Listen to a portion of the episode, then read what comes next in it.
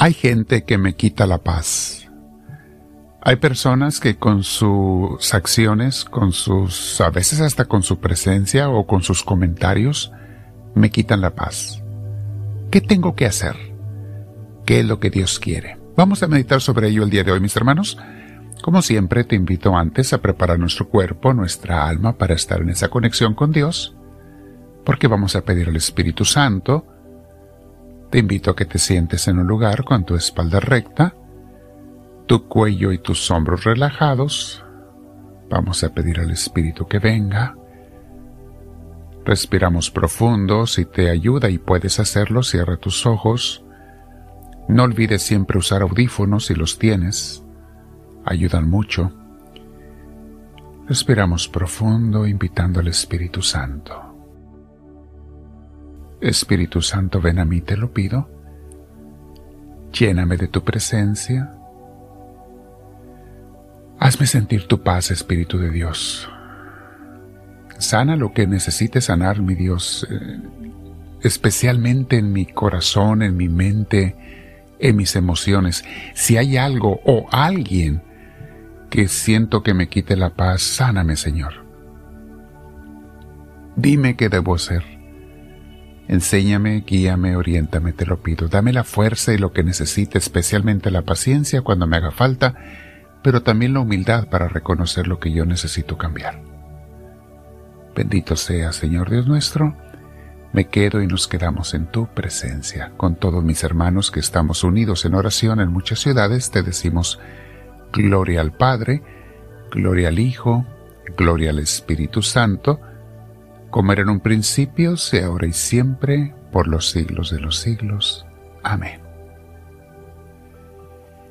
Bien, mis hermanos, el tema de hoy se llama ¿Qué hacer con la gente que me irrita?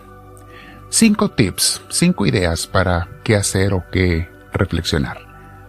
Yo creo que casi todos, mis hermanos, si no es que todos, tenemos alguna persona que nos irrita.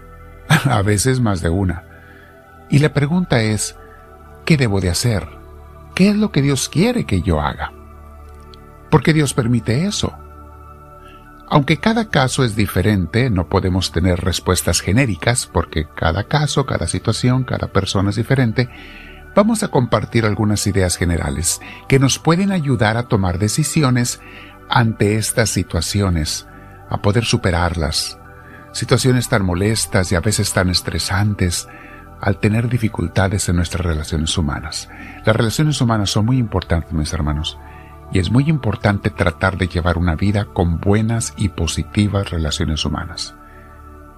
Les prevengo y les advierto porque hay personas que ya se acostumbraron a llevársela siempre mal con todo mundo. Y muchas veces no es culpa de todo mundo, es culpa de uno mismo. Pero bueno, hay que reflexionar sobre esto humildemente ante Dios.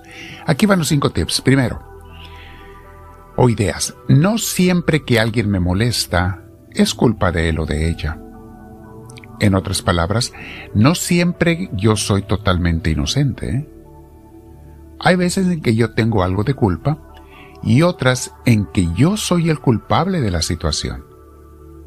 Por eso es muy bueno que antes de tomar cualquier decisión o siquiera enojarnos, hagamos una pausa un momento de meditación con Dios, en algún lugar solitario y preguntemos, ¿estoy yo mal en algo? ¿Hay algo que yo debiera hacer antes de culpar totalmente a la otra persona? Esto es muy importante, mis hermanos, porque es fácil ignorar. El instinto natural de todo mundo es, yo soy inocente, la culpa es del otro. Siempre culpamos a los demás de los conflictos y problemas, y pocas veces queremos reconocer nuestros problemas. Lo curioso es que el otro está pensando lo mismo. Yo soy inocente, el culpable es el otro, o sea, yo sea yo. Bueno, tener en cuenta eso, mis hermanos. Es fácil engañarse uno en estas situaciones. Punto número dos. Oílo bien.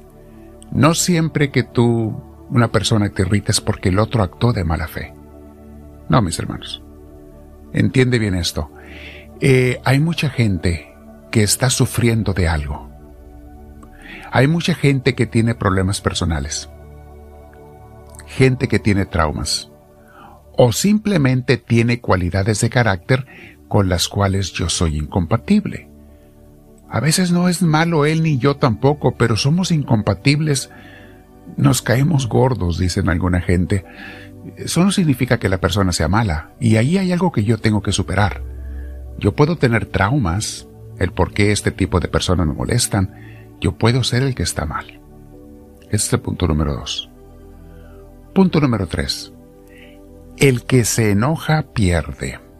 Este es un refrán muy antiguo, mis hermanos, que tiene mucho de cierto. Si yo me enojo con o sin razón, a veces tengo razón para enojarme, sin embargo, al aceptar el enojo, ya perdí. ¿Qué perdí?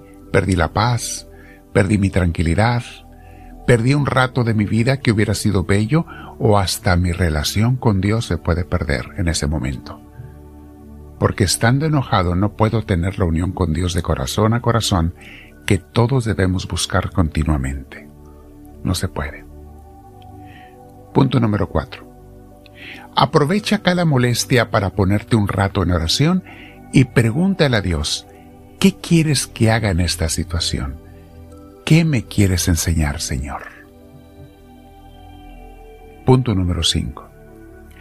Si un día descubro que es mucha la gente que me irrita, entonces lo más probable es que yo soy el que anda o está mal y no necesariamente los demás. Hay que tener la suficiente humildad ante Dios y preguntarle, ¿qué quiere Señor que yo cambie? ¿Qué necesito cambiar? Hay mucha gente, mis hermanos, que al darse cuenta de sus errores es cuando más se acercan a Dios porque se arrepienten y piden la ayuda y la fuerza de Dios. Y hay gente, honestamente, que ya de por sí tiene mal carácter, o malas costumbres, malas ideas. Hay gente negativa que siempre está creando conflictos y por supuesto, si yo soy uno de ellos, siempre estoy pensando, sí, es que la gente todos tienen la culpa, menos yo. Siempre es culpa de ellos.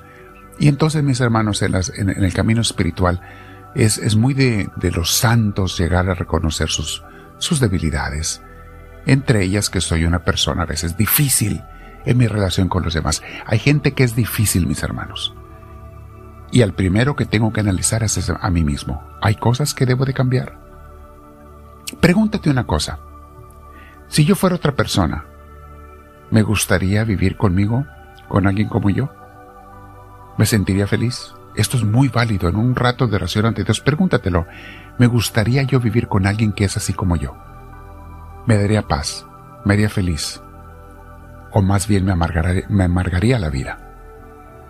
Esto nos va a hacer reflexionar bastante, mis hermanos, y nos va a dar luz a muchos. Decían los griegos en la antigüedad, el principio de la sabiduría es conocerse a sí mismo. Conócete a ti mismo. El libro de Proverbios en la Biblia 14:29 dice, El que es paciente muestra gran discernimiento, el que es agresivo muestra mucha insensatez. Salmo 37:8 Refrena tu enojo, abandona la ira, no te irrites, pues esto conduce al mal. Santiago 1:19 Mis queridos hermanos, tengan presente esto, todos deben estar listos para escuchar y ser lentos para hablar y para enojarse, pues la ira humana no produce la vida justa, la vida santa que Dios quiere. Palabra de Dios. Como verán, mis hermanos, hay mucho que meditar el día de hoy. No te preocupes si descubres que tú eres a lo mejor el que tiene la culpa en una relación humana. Más bien dale gracias a Dios que te ha dado esa luz Ahora pídele la fuerza. ¿Qué tengo que hacer, mi Dios, para cambiar? Guíame, oriéntame, enséñame, dame tu fuerza, Señor. ¿Qué tengo que hacer para cambiar? Para ser mejor. Te invito a que te quedes meditando con el Señor, comparte esta enseñanza con tus contactos y dile al Señor, háblame Señor, que tu siervo te escucha.